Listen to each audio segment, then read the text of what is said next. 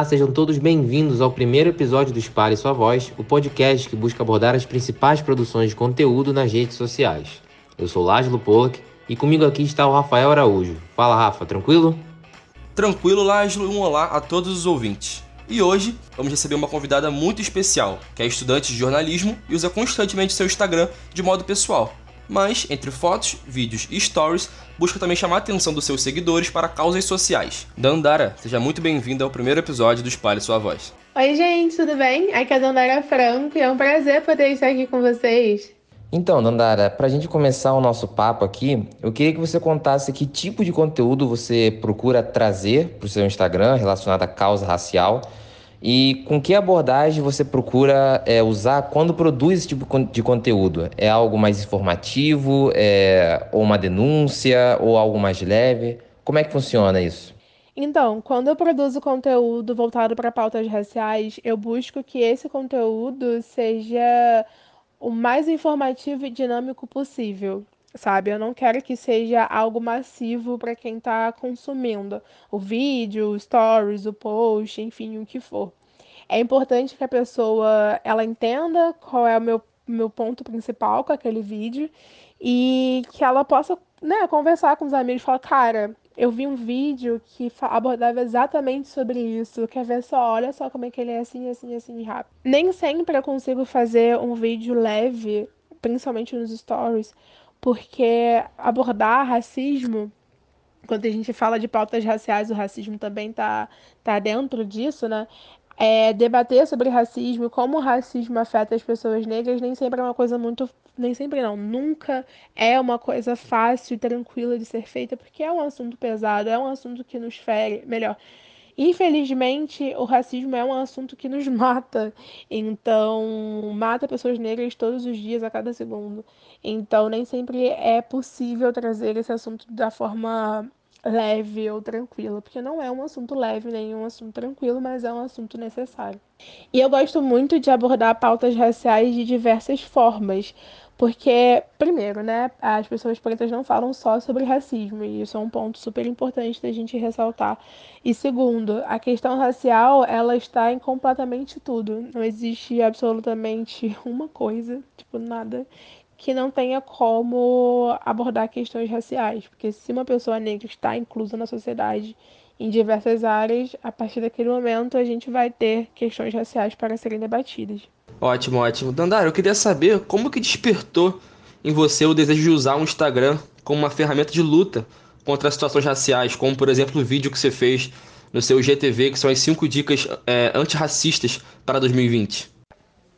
Então, eu acho muito engraçado falar assim, porque foi tudo muito sem querer. É... Eu sempre gostei muito de falar, de, de, conversar, de debater sobre os mais diversos temas, principalmente sobre temas de causas sociais. E eu também utilizava o meu Instagram para poder conversar com as pessoas que me seguiam e meus amigos, sabe? É, para poder mostrar alguma coisa, tipo, gente, olha que legal que eu vi aqui, que eu não sei que, nananana. E eu começava a falar e as pessoas começavam a responder, dando esse feedback. E eu sempre gostei muito de câmera, né? Enfim, eu, na faculdade eu fiz parte do portal e aí eu sempre gostei de, de fazer stories, disso, daquilo. Eu sempre tive muita familiaridade com as redes sociais, principalmente com o Instagram. E aí, com o feedback da galera, tipo, cara, fala mais sobre isso, fala mais sobre que não sei o que, que não sei o que lá e tal. Falei, bem, eu acho que talvez seja a oportunidade de eu juntar o útil ao agradável. Só que eu sempre tive muita vergonha também. Eu nunca fui tímida, mas eu tenho algumas vergonhas muito específicas. E aí eu coloquei na minha cabeça, falei, cara, em 2020 eu vou gravar vídeos pro Instagram. É isso. Além de stories, eu vou realmente postar no meu feed. E aí, no segundo dia, no segundo ou terceiro dia de janeiro, eu publiquei o vídeo sem pensar muito, porque senão eu ia desistir. Eu falei, não, cara, em 2020 eu vou postar vídeo. E foi incrível, assim, foi uma das melhores decisões que eu tomei em 2020, provavelmente, é ter começado a ampliar esse debate para além dos meus stories e para o feed. Porque, falando desse primeiro vídeo, é, uma das principais formas que as pessoas estavam entendendo melhor a luta antirracista foram, foi quando elas começaram a entender que algumas palavras talvez não fossem legais de serem ditas. E aí ficavam, cara, quais são as outras palavras que existem que são racistas e eu não sei? Então aproveitei muito essa questão da dúvida geral para poder iniciar o debate de uma maneira fluida, eu espero. E esse sim eu consegui fazer um vídeo super dinâmico e super tranquilo e direto, sabe? Mas uma das coisas que eu mais gosto nesse meu primeiro vídeo é que é como se eu estivesse conversando com algum amigo meu ou conversando com qualquer pessoa, porque por mais que eu estivesse um pouco com um pouco de vergonha, eu não deixei de ser eu mesma. Porque eu sou assim, sabe? Tipo, eu falo desse jeito em qualquer situação da minha vida. Até às vezes é meio inapropriado, numa situação mais formal e tal. Aí eu tenho que ficar me, me segurando, assim. Mas esse é o meu jeito de falar. E aí eu, eu, eu sei lá, eu queria muito levar isso pro meu feed, para as pessoas que me acompanham de diversas formas, tanto amigos quanto pessoas que começaram a me conhecer por causa desse vídeo, é, de uma forma que pudesse ser eu mesma. É legal, Dandara. E assim, é, até como estudante de jornalismo, você produziu um material que é, de alguma forma ajude as pessoas a se informarem melhor é, diante de um assunto tão complexo que é a causa negra, que é o racismo no Brasil, que vai muito além do que um, algum xingamento ou palavras proferidas, e sim está na nossa estrutura, né? É muito importante e é, aproveitando esse gancho dos vídeos que você falou, que até um pouco se sente um pouco envergonhada, eu queria saber a sua relação com o jornalismo. Quando que você decidiu entrar no jornalismo e o quanto que essa profissão é, também te ajuda a produzir esse conteúdo que você procura é, também inserir no seu Instagram? O meu primeiro contato com algo relacionado a jornalismo foi tipo no ensino fundamental, quando eu tive que entrevistar é, um escritor da Baixada. E aí eu percebi que talvez eu tivesse bastante interesse nessa parte. Eu falei, cara, acho que seria legal pesquisar como é que é isso, como que funciona, como é que vive, o que é jornalismo. Mas eu tenho certeza que eu me apaixonei de fato pelo jornalismo quando eu comecei a vê-lo como uma das principais ferramentas para que a gente pudesse ter conhecimento sabe? Eu acredito muito no poder da palavra e na força que a comunicação tem como um todo. Eu acho que, na verdade, essa é uma das coisas que mantém a minha sanidade é, nos dias atuais. Eu vejo o jornalismo como uma forma de trazer para a sociedade diversas, diversas coisas que acontecem no cotidiano que às vezes passam desapercebidas, seja porque as pessoas preferem ignorar, ou seja porque alguém, assim, o todo não consegue ver como algo problemático. Eu acredito que o jornalismo é uma denúncia, né? Ele é uma forma de trazer à realidade as coisas que estão acontecendo bem na nossa frente, mesmo que a gente não seja capaz de identificar isso. Então, eu sou completamente apaixonada pelo jornalismo e como ele, o, o potencial que eu posso ter como jornalista ao identificar essas coisas, sabe? Tipo, é meio que aquele papo de querer transformar o mundo e, e mudar o mundo, é, indo um passinho de cada vez. Eu acredito muito nisso. E aí eu acho que ao fazer esses vídeos pro meu perfil, fazer GTV, fazer stories, enfim, o que seja, é, e juntar com o meu conhecimento de jornalismo, juntar com a minha apuração, juntar com contatos de perfis que eu gosto, que eu sigo, isso e aquilo, eu acho que é, é fundamental, sabe? Eu acho que é extremamente importante que a gente, como jornalista, a gente possa compartilhar a informação da melhor forma possível, com podcast, com vídeo, sabe? Eu acho que a gente tem o poder de mostrar para a sociedade, primeiro, o que é a sociedade, como a gente vive, o que está acontecendo ao nosso redor, porque no dia a dia a gente pode acabar esquecendo, e conscientizar, sabe, do, do, do que está rolando. E aí, falando um pouco mais de questões raciais, conscientizar que o racismo ele não é uma coisa que está acontecendo hoje. As pessoas negras não estão lutando contra o racismo desde ontem. As pessoas negras estão lutando contra o racismo desde o momento que elas foram escravizadas, desde o momento que elas começaram a lutar para ser livres. Então, assim, entender que o racismo não é de hoje, é conseguir é, mostrar como a pauta racial está envolvida na nossa sociedade no dia a dia também é uma das funções do jornalismo, sabe? Dandara, eu queria pegar um gancho no final da sua resposta, que você fala das funções do jornalismo, né? É, que ele atua como um papel de conscientizar a população para causas raciais. Queria saber a sua opinião se você acha que a mídia tem exercido é, o seu papel né, né, dessa forma, de atuar como uma conscientizadora de causas raciais e causas sociais perante a população. Essa pergunta, ela na verdade, ela é meio que. Não gatilho, mas essa pergunta é um pouco complicada para mim, porque eu gostaria muito de falar que sim, que o jornalismo está tranquilamente cumprindo seu papel, que não sei o que e tal, mas infelizmente eu não, não consigo falar isso de forma completamente tranquila, sabe? Eu acho que o jornalismo independente, sim, está cumprindo é, esse papel com excelência, e ele surgiu justamente porque sentia essa necessidade de abordar temas e formas é, indo além da mídia tradicional, né, do que a gente chama de mídia tradicional, que é TV, rádio, jornal impresso. Eu acredito que as mídias independentes estejam cumprindo esse papel de forma exemplar.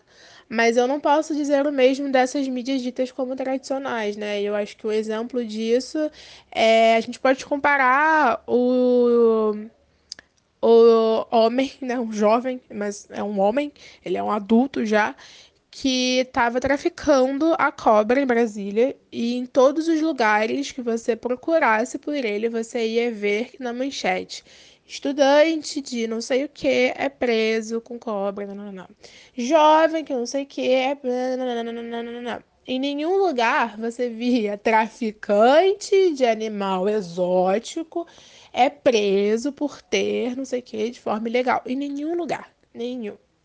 E aí as pessoas na internet iam, por exemplo, X, jornal X, super é, estruturado, super famoso, tradicional, que não sei o quê Jovem, nananana, a pessoa via no tweet e falava, cara, jovem não, traficante. As pessoas na internet, ativistas, jornalistas, é, mais jovens, né, e tudo mais, vinham e falavam, olha, traficante, não é estudante.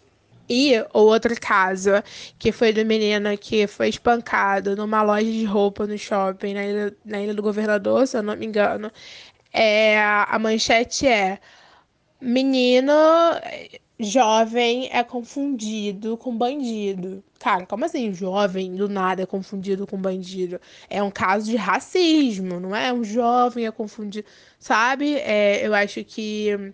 Ou então a gente pode falar de, de, outras coisas. Um exemplo que eu acho fundamental de quando é aviãozinho da Zona Sul com não sei quantos quilos de droga é colocado empresário, investidor, é preso com drogas ilícitas.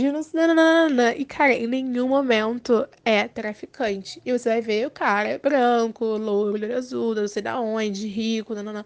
Você nunca vê uma manchete em que envolva um criminoso branco chamando ele de criminoso, sendo que ele é. Ele é tudo. Você vê na manchete que ele é estudante, que ele é empresário, que ele é investidor, que ele... É, mas não que de fato ele é, né, o porquê ele está sendo preso. E eu acho que o jornalismo ele falha muito nessa parte. O jornalismo independente, no entanto, já é uma outra vertente, já escancara outras coisas e já está pautando outras necessidades e, e né, já vem investigando vários e vários e vários incômodos das pessoas, tanto na internet quanto no dia a dia.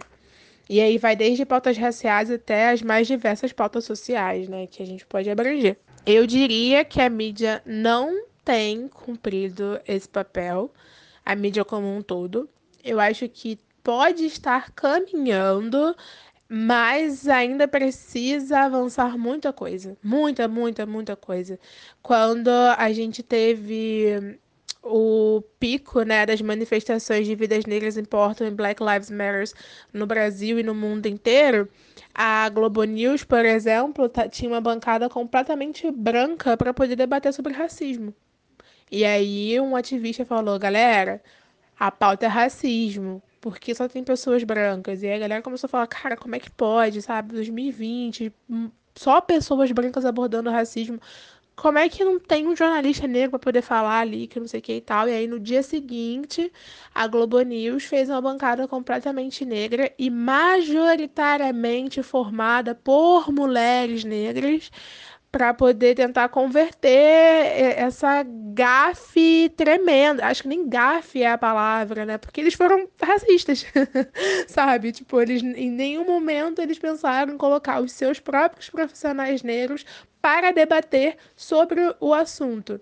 E a Maju Coutinho, ela falou uma coisa muito importante, não só a Maju Coutinho, como todas as repórteres que estavam na banca nesse dia, mas essa frase da Maju Coutinho eu achei muito importante ela ter falado em, em rede, ao vivo. Ela virou e falou: Nós não estamos aqui só para abordar sobre racismo. Vocês podem e devem e precisam nos chamar para abordar todos os assuntos necessários, porque a gente não foi feito para falar só sobre racismo. Cara, esse, esse dia para mim foi assim, eu marquei na minha agenda, porque foi fenomenal. Sim, Dandara, concordo plenamente com você e é, é, o que mais me chama a atenção realmente são as manchetes, né? É, quando envolve pessoas negras e pessoas brancas, é uma discrepância no texto assim que chega a assustar. E essa questão da Globo que você falou também é muito evidente, né? Do racismo estrutural que tem na nossa sociedade hoje em dia e que só não vê quem não quer e se nega a enxergar essa situação. E você também citou as mídias independentes, né? É, eu queria que você citasse, além de exemplos né, de mídias independentes que abordem não só a causa é, negra, mas também qualquer tipo de é, defenda, defenda a causa de minorias. E também queria que você citasse é, influenciadores que por justamente influenciar muitas pessoas, essas, esses influenciadores também podem ter um papel muito importante em causas sociais como o movimento negro, né? Então eu queria que você citasse exemplos de mídias independentes e de influenciadores também que você admira e que você também, é, de alguma forma, é, procura se espelhar e trazer isso um pouco para o seu Instagram, para suas redes sociais, quando você vai produzir é, algum tipo de conteúdo. Então, de mídia independente, eu brinco que eu já tenho até alguns caminhos certos, né? Que é sempre a Alma Preta Jornalismo, Instituto Gélides, a revista As Minas, Voz da Baixada e Vozes da Comunidade. Esses são, assim, os meus principais perfis e sites de mídia independente, mas eu tô sempre buscando por outros, porque, assim, eu acho que o Instagram ele trouxe uma alternativa pra gente muito boa, de que além de ter influências, eles têm produtores de conteúdo que fazem texto, vídeo, etc que são muito, muito, muito bons e de realidades completamente diferentes. Então, além desses sites, eu gosto muito de acompanhar alguns perfis, como da It Baixada, que é uma mulher negra da Baixada Fluminense, que fala muito sobre moda acessível na questão financeira, na questão de corpo, é, aborda muito sobre racismo, estética e maquiagem. Sou apaixonada, completamente apaixonada pela Look de Quinta também, que também é uma mulher negra que debate questões de, de moda e como é a relação da mulher negra com a moda, com o corpo. A Rita Carreira, ela é uma modelo plus size incrível, incrível, incrível, que traz debates bem bacanas. A Nathalie Neri é, é uma influência que eu sou apaixonada, sei lá, há anos já, há muitos, muitos anos. É, ela me ajudou muito na questão de transição capilar e com a minha relação com o meu cabelo, sabe? Ela, ela foi muito importante, assim. Para mim, na internet, ela é uma das minhas principais referências. Também posso indicar a Lucy Gonçalves, é, que ela fala muito da realidade de uma mulher negra na favela. Geocaio, o Geocaio, ele é... O Geocaio, todo mundo deveria seguir o Geocaio, porque eu tô falando o nome por arroba, sabe? Que acho que é mais fácil de encontrar. Mas o Geocaio, ele traz uma abordagem sobre masculinidade que antes de eu conhecê-lo e dialogar com ele e tudo mais, eu não tinha dimensão da necessidade de abordar masculinidade. E aí, cara, vendo o perfil dele, vendo os debates que ele traz, a didática que ele tem, a forma de pesquisa e tudo, eu fiquei assim, brother, genial. Sabe pessoas que você olha e você fala assim, genial. Eu tenho. E assim, eu sou. Eu não sei se a palavra é chata, mas depois de um tempo eu comecei a filtrar as coisas que eu realmente gostaria de consumir nas minhas redes.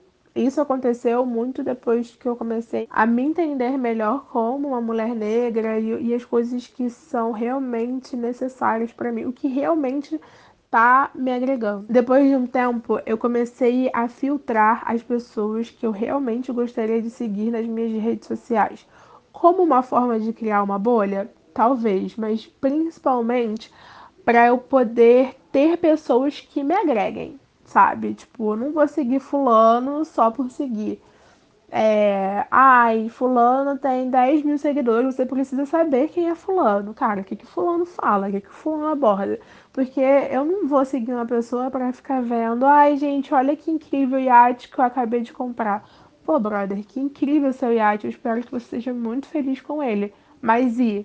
Sabe, tipo, e? Não que as pessoas não devam mostrar a sua vida, fazer as coisas que elas querem fazer e tudo mais, não, não, não, não. Mas para mim, ser um influencer nas redes sociais, além de tipo, mostrar a vida, mostrar isso, mostrar aquilo, é poder ter contextos de realidades e ter diversas abordagens, sabe?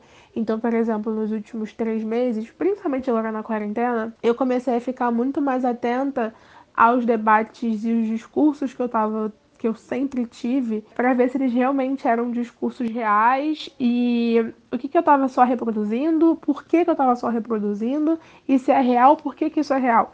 É chato fazer isso. É, porque às vezes você se pega na mentira, sabe? Você fala assim, cara, eu não acredito que eu fui idiota esse tempo todo. Só que se eu não sigo pessoas que me fazem questionar as coisas, é muito cômodo, sabe? Tipo, a gente acaba não caminhando. Eu acho que isso é extremamente importante quando a gente vai fazer essa análise de influência. Eu também comecei a, a acompanhar muito mais as pautas indígenas. Então, tem alguns influências indígenas que eu acho muito importantes de abordar, porque quando a gente fala de pauta racial, a gente não pode esquecer também dos indígenas. E isso é um erro que eu tava cometendo demais, demais, demais. E alguns perfis que eu tô curtindo bastante seguir, que trazem pautas indígenas, são a Índia de iPhone, a Alice Pataxó, Tucumã Pataxó, Papo de Índia. Assim, tem vários, vários mesmo. Mas esses são os, os que eu tenho mais curtido no momento e mais seguido, sabe? Acaba que quando a gente vai seguindo um, acaba vendo bate-papo com o outro e vai trocando ideia com o outro. E eu acho que esse é um grande ponto positivo da internet, né? A gente vai conhecendo diversos perfis que a gente pode concordar com as ideias, como a gente pode discordar, e eu acho que a discordância também é um ótimo passo para debate, desde que a gente consiga entender, conversar e dialogar da melhor forma possível. No caso de, de, seguir os perfis de pautas indígenas, não é nem para discordar ou concordar, é para entender um debate que já existe há muito, muito, muito, muito tempo, há muito tempo mesmo, só que só agora algumas pessoas estão tendo contato, inclusive eu, sabe? É, já tiveram diversas pautas que eu só tinha uma determinada visão, e aí eu comecei a ver o debate indígena e eu fiquei, cara, como eu pude ser tão idiota, sabe? Porque a gente tá propenso ao erro, eu acho que esse é o passo um que a gente tem que entender. É, errei, fui idiota. No que, que eu errei, entender o que eu errei e tentar consertar esse erro para não repeti-lo futuramente e poder ajudar outras pessoas a reconhecer esses erros também, sabe? Muito bom, Dandara aí divulgando algumas páginas que ela acha que são relevantes é, para o ouvinte, que abordam causas sociais. Então, depois vocês acabarem de ouvir o podcast, vão lá dar aquela olhada e conferir. Eu queria trazer o papo agora para um outro tema, é destacar entre os diversos casos de racismo que temos diariamente. Hoje, no dia 7 de agosto, mais um se tornou público, né? Infelizmente. Para quem não sabe, estou falando do vídeo que está circulando do Matheus, o entregador de comida por aplicativo, que foi completamente ofendido e vítima de preconceito pelo homem que havia feito o pedido.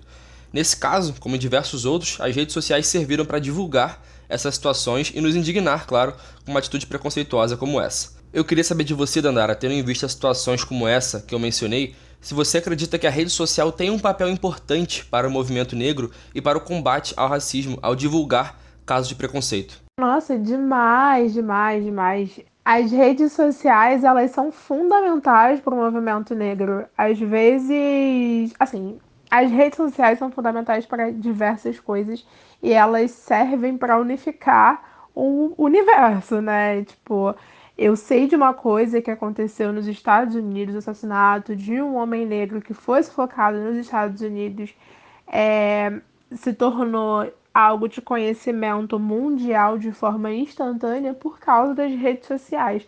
Não foi por causa do jornalismo, não foi por né, do jornalismo tradicional que a gente conhece, não foi por causa de coisas X ou Y, foi a mídia é, independente e as redes sociais que fizeram essa mobilização e aí depois de um tempo chegaram né, na grande mídia. Mas, ao mesmo tempo que as redes sociais possuem seus, seus perigos, né, que a gente tem que ficar atento a, sei lá, cultura do cancelamento, isso e aquilo, elas são fundamentais para que a gente possa compartilhar as coisas que estão acontecendo, para que a gente possa fortalecer o movimento é, antirracista e diversos outros movimentos, como uni, uni, uniformizar e unificar as pessoas é, para, para os mais diversos diálogos e principalmente para que a gente possa denunciar e compartilhar casos de racismo, casos de machismo, casos de homofobia, casos de preconceito. É, eu acho que se não fosse pelas redes sociais, talvez a gente não tivesse tanta coisa escancarada e divulgada da forma que é eu não lembro, não vou realmente não vou lembrar quem que disse essa frase, porque é aquela coisa que você vê e as pessoas vão repetindo e aí chega uma hora que você acaba entendendo o que realmente significa. Mas uma vez eu ouvi ou li alguém falando, perguntando tipo, ah, cara, o racismo nunca foi tão ruim quanto ele está sendo agora. E não é, não é isso. A diferença é agora está sendo filmado, divulgado e extremamente compartilhado. Sim, Dandara, e você falou que as redes sociais ajudaram é, a escancarar algumas situações, como a do George Floyd, que ficou conhecido mundialmente, que houve um engajamento, é, um apoio mundial, né? É, mas eu queria te perguntar sobre justamente o outro lado da situação. É, você acha que também que as redes sociais ajudaram a aumentar um preconceito, uma discriminação das pessoas, justamente por elas poderem, entre aspas, se esconderem é, nas suas contas pessoais ou apenas é, escancarou um preconceito que já estava enraizado na sociedade é, antes mesmo do surgimento da internet das redes sociais? Eu acho que é, é, muito mais pela questão da segunda opção. Eu acho que as pessoas que já eram preconceituosas nas redes sociais, elas foram ainda mais preconceituosas e é, acreditando que a internet não é terra de ninguém, exibiam e exibem esse preconceito, esse racismo de forma extensa e plena, como se estivesse tudo bem. Até porque outras pessoas que acham que está tudo bem ser preconceituoso acaba se reconhecendo nessa pessoa e aí vai crescendo, crescendo, crescendo, crescendo e acaba criando esse universo de hater, né? Esse não só hater, esse universo de pessoas preconceituosas que se acham fortes, mas na verdade não são, né? Se acham fortes porque é atrás de um, de um ícone de, de perfil, de um arroba, acham que podem fazer tudo e na verdade não pode, né? Porque é isso, a internet não é terra de ninguém. A internet também ajudou a mostrar as diversas facetas que essas pessoas preconceituosas também possuem, sabe? É triste, né? Porque tudo bem que várias coisas possuem seus dois lados da moeda, mas ver a quantidade de pessoas que se acham no direito de ofender outras pessoas só porque estão na internet é meio bizarro, assim.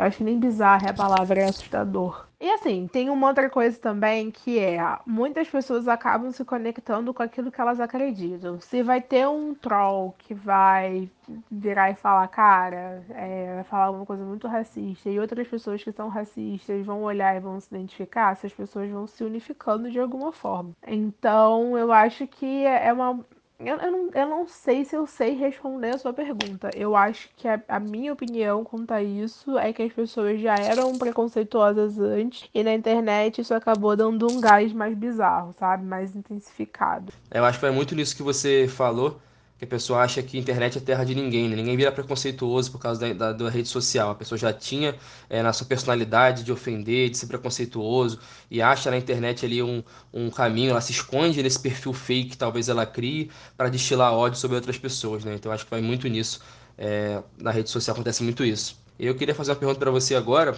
É, o que você acha que as pessoas costumam ignorar quando se fala sobre, sobre racismo, né?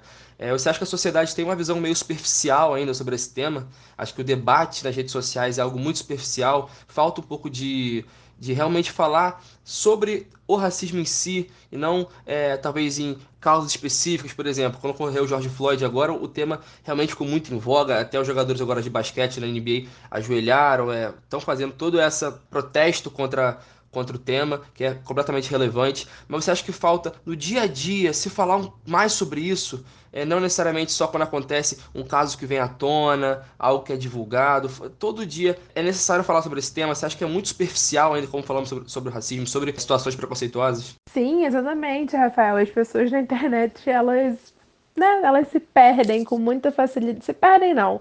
É, elas se acham com muita facilidade, têm muita certeza de que são donas de tudo, quando na verdade não é bem assim que a coisa funciona. Quanto à questão do racismo, eu acho que a, a, principal problemática que a gente tem aqui no Brasil é que a gente não consegue aceitar que o Brasil é um país racista.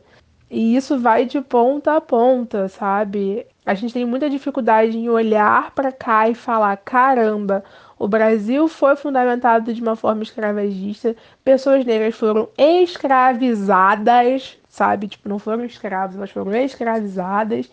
E quando a gente não consegue fazer essa análise, quando a gente não consegue parar para pensar que a gente vive numa sociedade extremamente racista e não consegue assumir esses erros, assumir que existe o racismo, a gente também não consegue ver as microações que o racismo traz no nosso dia a dia. A gente sempre analisa, e a gente, eu digo, tipo, sociedade como um todo, a gente sempre analisa e sente o impacto é, de casos de racismo mais profundos, né, mais violentos, como o caso do entregador Mateus, que é, vocês citaram, e que, enfim, eu preciso abrir um, aqui um, um espaço para poder falar que o Mateus ele foi excepcionalmente é, pleno, assim, para poder responder o racista. Ele respondeu de uma com tanta classe, com tanta. Ele foi tão objetivo que eu não, não tenho nem como mensurar é, essa reação do Matheus.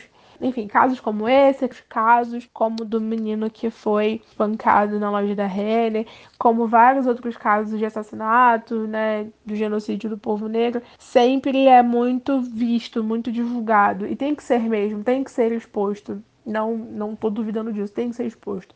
Só que a gente não pode esquecer, de forma alguma, que existem outras microações do racismo que afetam a população negra de diversas formas e nos matam de outras tantas formas. Pode não ser com uma arma na nossa cabeça, pode não ser nos matando de forma direta, mas o racismo, ele tá desde ser seguido em, em, em loja por seguranças, até as microações do racismo, elas existem de diversas formas e a cada segundo, seja no campo profissional, no campo educacional, entre amigos, entre colegas, o racismo ele existe.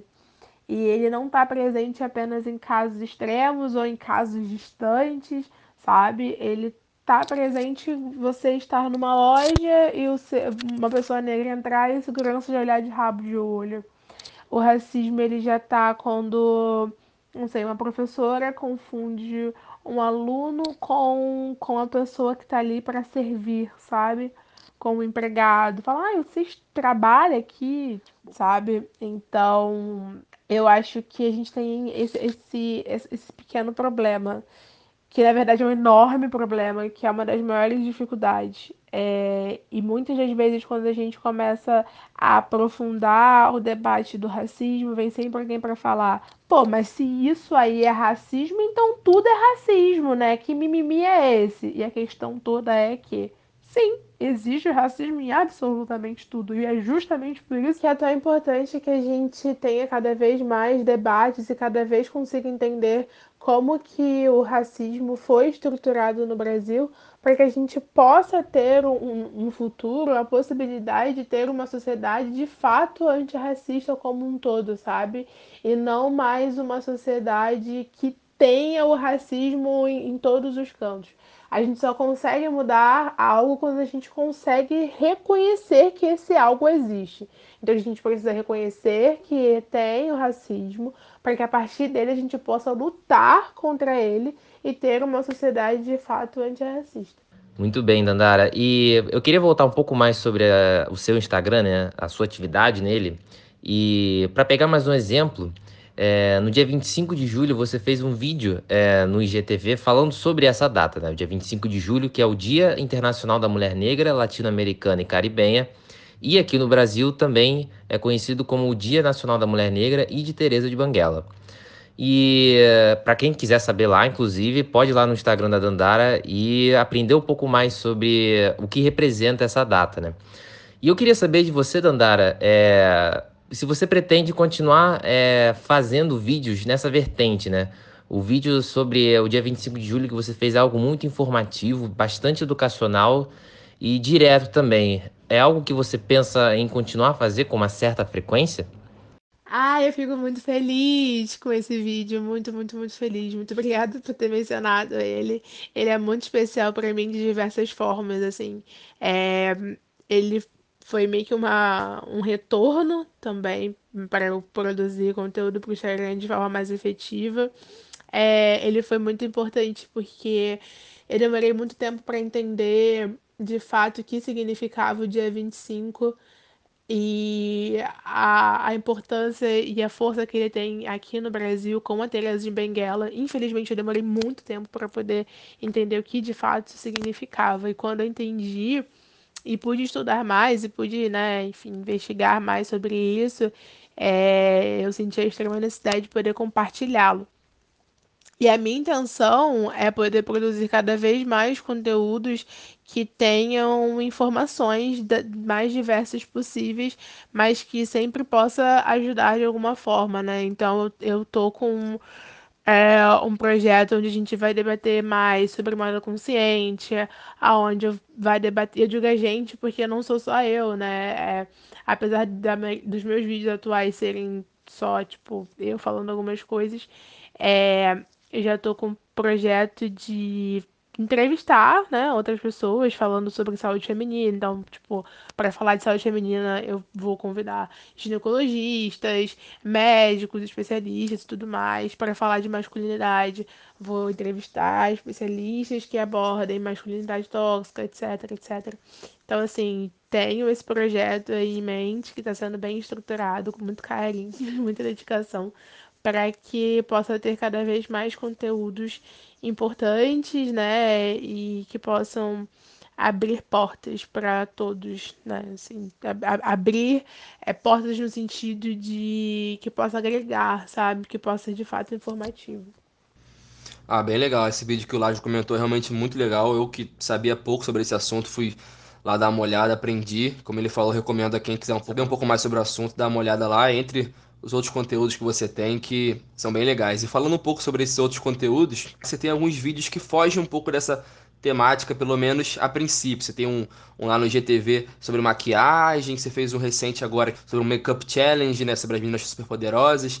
É, essa temática de maquiagem, de fazer vídeos assim, é, é um gosto seu, pessoal, ou também tem ali por trás uma questão social, que você quer passar algum, alguma, alguma mensagem?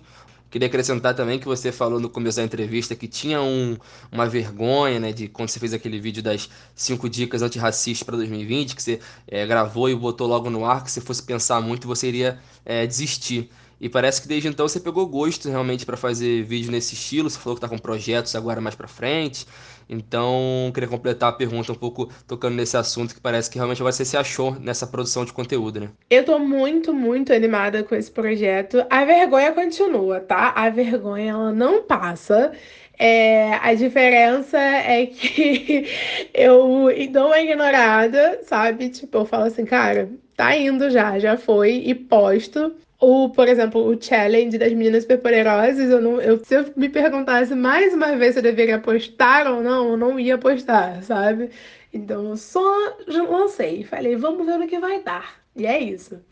Mas a vergonha ela continua. A diferença é que eu tô tentando driblá-la e entender o porquê que ela continua, sabe? Mas eu tô muito animada com esse novo projeto porque ele me lembra muito. Ele, ele, me traz muito essa questão de jornalismo, sabe? De, de, de, pesquisar pautas, de pesquisar personagens, de me aprofundar nas coisas e ir muito além da minha zona de conforto e da minha bolha, sabe? Porque, por mais que eu tenha afinidade com pautas sociais, eu não sei de tudo. É impossível saber de tudo. E tô propensa ao erro, né? Tipo, eu tô exposta ao erro. E tá tudo bem. Assim, para mim não é uma coisa absurda errar é, por mais que eu tenha vergonha de postar as coisas e tudo mais, mas quando a gente fala de errar por estar pesquisando, por estar tentando aprender, eu acho que é um erro importante, sabe? Tipo, cara, errei fazendo isso, mas eu aprendi é, ao conversar com, com uma outra pessoa que tem uma vivência completamente diferente, ou que é especialista nisso, naquilo. E aí eu tô, tipo, extremamente animada para esse projeto de verdade porque traz essa, essa pegada mais jornalística, sabe? Eu acho que esses projetos que eu comentei aqui com vocês, eles têm uma pegada muito mais jornalística do que os outros vídeos que eu fiz para produção de conteúdo. Então, tô, tipo, muito pilhada. Então, a maquiagem, a maquiagem para mim, ela é uma forma de me expressar, sabe? Eu gosto muito. Eu faço vídeo de maquiagem porque eu gosto. É, sempre gostei. Eu acho muito legal a minha relação com a maquiagem e a minha relação comigo mesma, como ela é exposta através da maquiagem. É, e eu acho importante, como eu falei anteriormente, é, saber que pessoas negras podem falar sobre outras coisas, inclusive sobre maquiagem, que é uma parada que eu gosto muito. Como eu posso falar sobre filme, livros que eu gosto de ler, e filmes e livros que vão além de pautas raciais e tudo mais. Óbvio que, como eu falei, é, a gente acaba colocando. A gente, tipo, enfim, sociedade tem como a gente levantar pautas raciais dentro da maquiagem com total e absoluta certeza, desde a escassa produção de base corretivo para a pele negra até a extensa necessidade de tentar afinar traços de pessoas negras. Então, ao mesmo tempo que eu estou me divertindo, fazendo maquiagem, compartilhando alguma coisa que eu aprendi, algum produto que eu gosto, eu sempre tento falar: e aí, galera, tudo bom? Então. Por que você afina seus traços? Quem ensinou você a odiar seus traços? Olha essa base aqui, será que essa base é realmente a melhor? Poxa, bases nacionais, por favor, criem bases para aprender, sabe? Porque assim, assim como eu falei na questão de consumir influências e produtores de conteúdo que tenham algum tipo de retorno, sabe? E de questionamentos, eu mudei muito a minha, a minha relação com o consumo. Muito, mas ainda não mudei completamente, né? E uma dessas coisas que eu mudei é em relação às marcas que eu tô comprando. Então, por exemplo, eu não vou comprar a base de uma marca que não venda é, diversos tons. Ah, essa base é incrível, é linda, é maravilhosa, que não sei o que. Não vou comprar. Tem para pele negra? Não, não vou comprar. Ah, mas tem pro seu tom que se encaixa. Eu não quero comprar uma coisa que eu me encaixe. Eu quero comprar uma coisa que a marca fez pensando em mim. Não em mim, Dandara, pessoa, mas sim Dandara, persona, público. As pessoas negras são público. E se a marca que eu quero comprar, ou penso em comprar, não consegue entender, entender ou pensar nisso, então essa marca não foi feita para mim, então eu não vou comprar ela. Sim, Dandara, muito legal você falar isso, porque de fato hoje uma marca ela precisa é, ter em mente qual é o propósito dela, a sua missão, os seus valores e o que a, o produto que ela é, acaba produzindo representa na nossa sociedade, qual o impacto que ele vai ter na nossa sociedade, né? E isso também demonstra o quão complexo é o tema do racismo, que envolve também é, a forma de consumir desse público, né? Como se falou, pessoas negras também são um público importante e elas têm que ser ouvidas é, e seus desejos também têm, têm que ser atendidos. Por que não, né? Bom, galera, terminamos aqui o primeiro episódio do Espalhe Sua Voz. Acho que o melhor jeito de terminar essa entrevista é impossível. Queria te agradecer, Dandara, por ter tirado esse tempo para falar com a gente e debater um, um tema tão importante que é o racismo, o movimento negro. E nós aqui, eu e Rafael, enquanto a gente puder ajudar a acabar com qualquer tipo de preconceito e discriminação com o nosso podcast, a gente vai fazer a nossa parte. E mais uma vez, obrigado por ter aceitado um papo com a gente e espero que você tenha curtido também. Eu que agradeço demais, demais pelo convite. Foi super legal e foi super importante poder estar debatendo cada vez mais sobre esse tema. É, ainda mais num projeto tão incrível como o de vocês. Enfim, fiquei muito feliz e muito honrada. E você que está escutando esse podcast, não deixe de me seguir nas redes sociais. Meu Instagram é Franco Dandara e meu Twitter é Dandara. Segue por lá para a gente trocar cada vez mais ideia. Muito bem. É, redes sociais da Dandara divulgados. E é isso. Valeu, Rafael. Até a próxima. Valeu, Lázaro. Obrigado, Dandara. Em breve a gente volta com mais um episódio do Espalhe Sua Voz. Um grande abraço a todos.